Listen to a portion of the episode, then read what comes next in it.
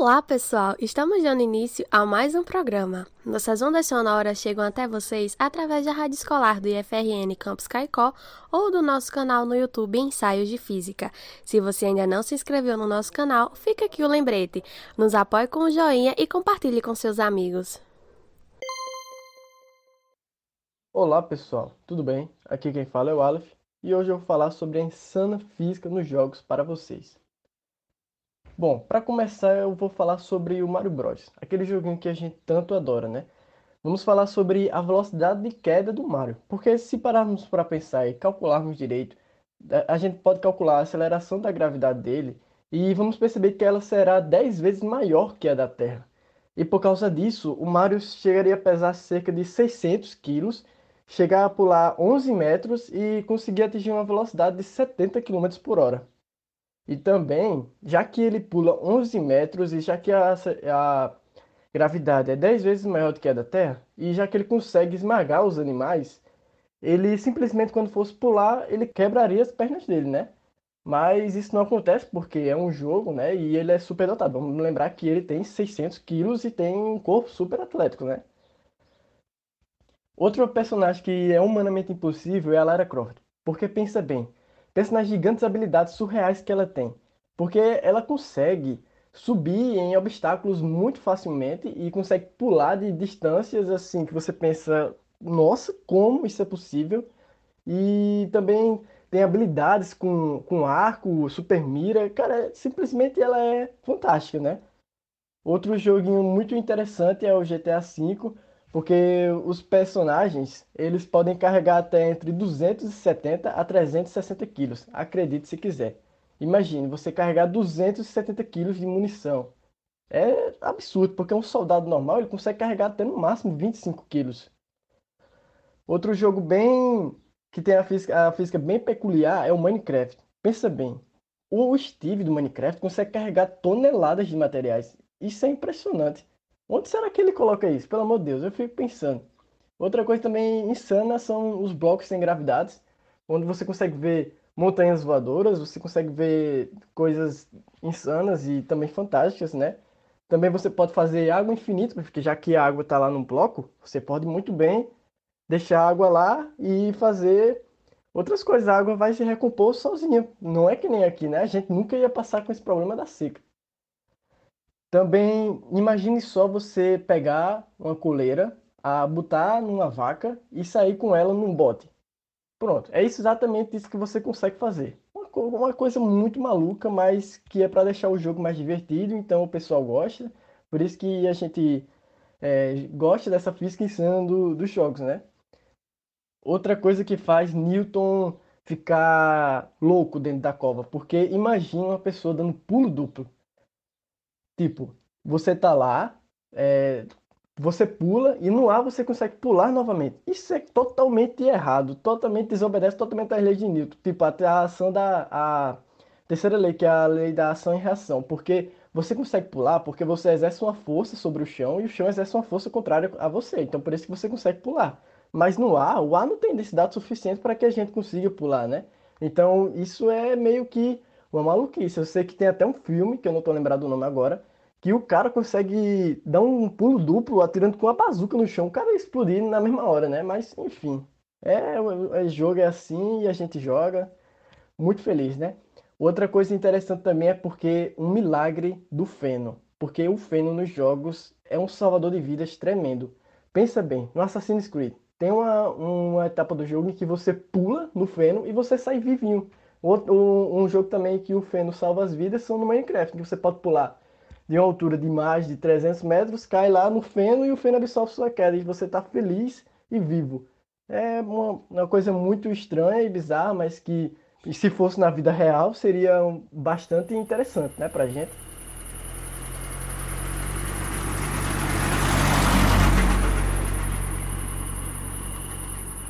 Eu sou Gisele. Gosto muito de contar algumas histórias verdadeiras e outras nem tanto. Mas essa aqui que lhes conto de fato aconteceu comigo.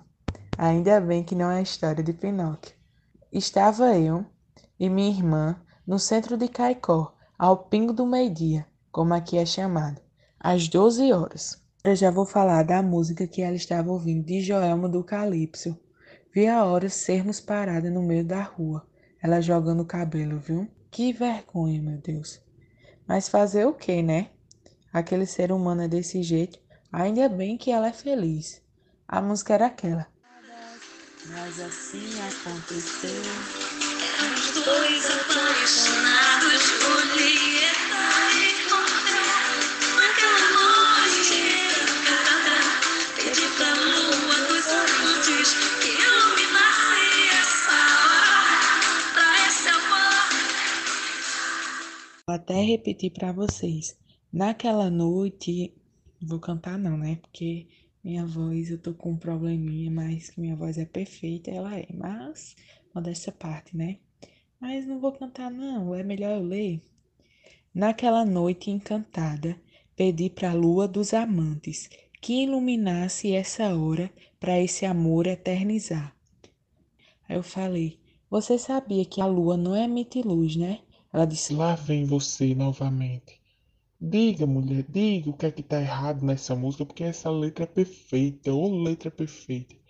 Aí eu disse: A lua não emite luz, ela não tem luz própria. Quando olhamos para o céu e a vemos brilhante e imponente, olhamos na verdade o sol na lua. O sol é fonte de luz primária, um corpo luminoso. A lua é fonte secundária, um corpo iluminado. Disse: Ah, entendi, mas que essa letra dessa música é bonita, é linda, é perfeita. Eu amo essa música. Eu disse: Tá certo, você pode amar, mas eu só tô explicando que tem um erro nessa música. Mas, como seu coração você acha que não tem, então siga o coração, seja feliz, mulher, continue, vai, dance aí. Mas eu vou lá na frente, viu? Fique aí. Que eu, fique aí que eu vou andando mais rápido um pouquinho, porque eu tenho pressa de chegar em casa.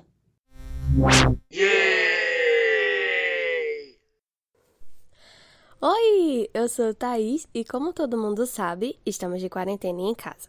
Não é por nada não, mas bateu uma saudadezinha da praia, né, minha filha? Pois é, dias de glória agora somente na memória e eu que lute contra o danado corona. Mas pensando no mar, de repente me veio o pensamento: como que se formam as ondas do mar?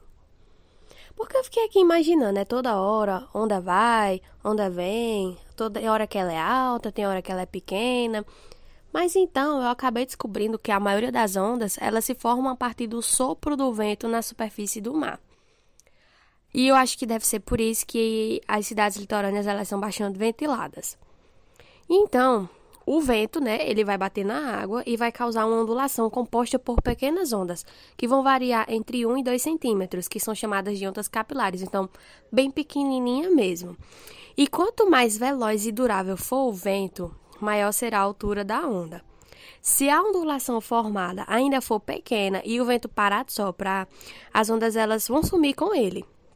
Agora, se o vento continuar, essa ondulação vai ficando mais alta, mais comprida e, por fim, mais rápida até formar as ondas que conhecemos. Mas, Thais, e aí, ok? Se o vento parar, a gente não vai ter mais onda? Mesmo que o vento pare, ela vai continuar soprando até chegar na areia. Mas para isso acontecer, o vento ele vai precisar soprar por um tempo e percorrer uma longa distância na superfície, que é chamada de pista. Por esse motivo, em uma lagoa não existem ondas grandes como no mar, por exemplo. Quando a gente observa uma lagoa, a gente vê algo bem, bem singelinho, bem pouquinho, e é por esse motivo. Pois não há bastante pista suficiente para que elas aumentem. Como eu falei lá no início, essa é a formação da maioria das ondas, não de todas. Então, elas não se formam somente pelo vento, elas têm outras formas de se formar. Algumas ondas elas podem surgir de tremores ocorridos nas profundezas do oceano ou até mesmo de eventos vindos da natureza, como por exemplo, algo pesado que caia no meio do, das águas do mar. E acredito eu que depois de tudo isso aí, eu tenho certeza que você está bastante curioso para saber os componentes de uma onda. A onda é muito simples. Basicamente, ela é composta por três partes, né? A crista, o cavado e a área de rebentação. A crista é a parte mais alta da onda, quando ela vai estar mais alta lá. O cavado é a base da estrutura que sustenta a onda e a área de rebentação, e como o próprio nome diz, é onde a onda geralmente se quebra. E justamente essa é a área ideal para a prática de surf.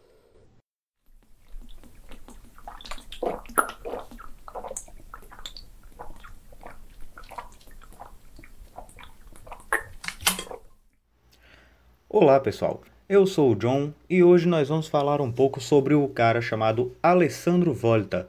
Ele, por volta de 1800, estava intrigado com duas coisas que já vinham sendo estudadas por outros cientistas da época, certo?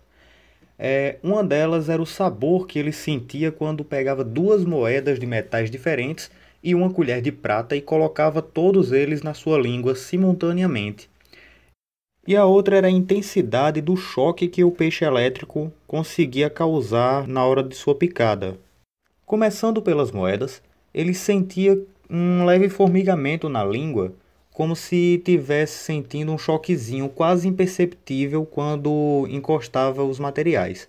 Com isso, ele constatou que era possível sentir o gosto da eletricidade que era gerada pelo contato entre esses materiais mas o fenômeno que era gerado e percebido pelas moedas era muito fraco.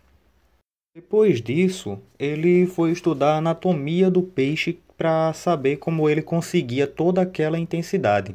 E notou um padrão de muitas cavidades no dorso do animal, e ele pensou: Ora, e se cada uma dessas cavidades for como um contato entre esses metais? Então, ele teve a ideia de criar a sua própria versão do peixe. Para conseguir isso, ele empilhou chapas de cobre, chapas de zinco e camadas de papel encharcado com ácido diluído, repetindo esse padrão várias e várias vezes ao longo da pilha. Assim, esse dispositivo ficou conhecido como pilha, talvez por ser uma pilha de metais com ácido, não sei. Enfim, depois de montar tudo, ele prendeu um fio de cobre em cada lado da pilha e as outras extremidades dos fios ele encostou na língua e sentiu o mesmo formigamento, só que agora muito mais intenso. E o que era mais impressionante para ele é que o efeito agora era contínuo. Percebam que a eletricidade brotava da pilha de forma semelhante à água de um córrego. Como chamamos a água em, um, em movimento de corrente, chamaram esse fenômeno de corrente elétrica. Mas como é que isso funciona microscopicamente falando?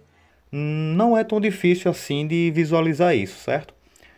Os materiais são compostos por átomos, e esses átomos têm cargas elétricas que ficam em volta do núcleo. Nos metais condutores, isso não é diferente, mas tem uma coisa a mais neles. Os átomos podem compartilhar essas cargas entre si, ou seja, os elétrons são livres para transitarem pelo material. Só que isso acontece de maneira desordenada. Cada elétron vai para o canto que quiser, certo? Vai na direção que quiser. E quando fazemos todos esses elétrons se moverem em uma única direção, é que se dá o fenômeno da corrente elétrica. Eu espero que vocês tenham gostado dessa história chocante e espero vocês no próximo ensaio. Até mais!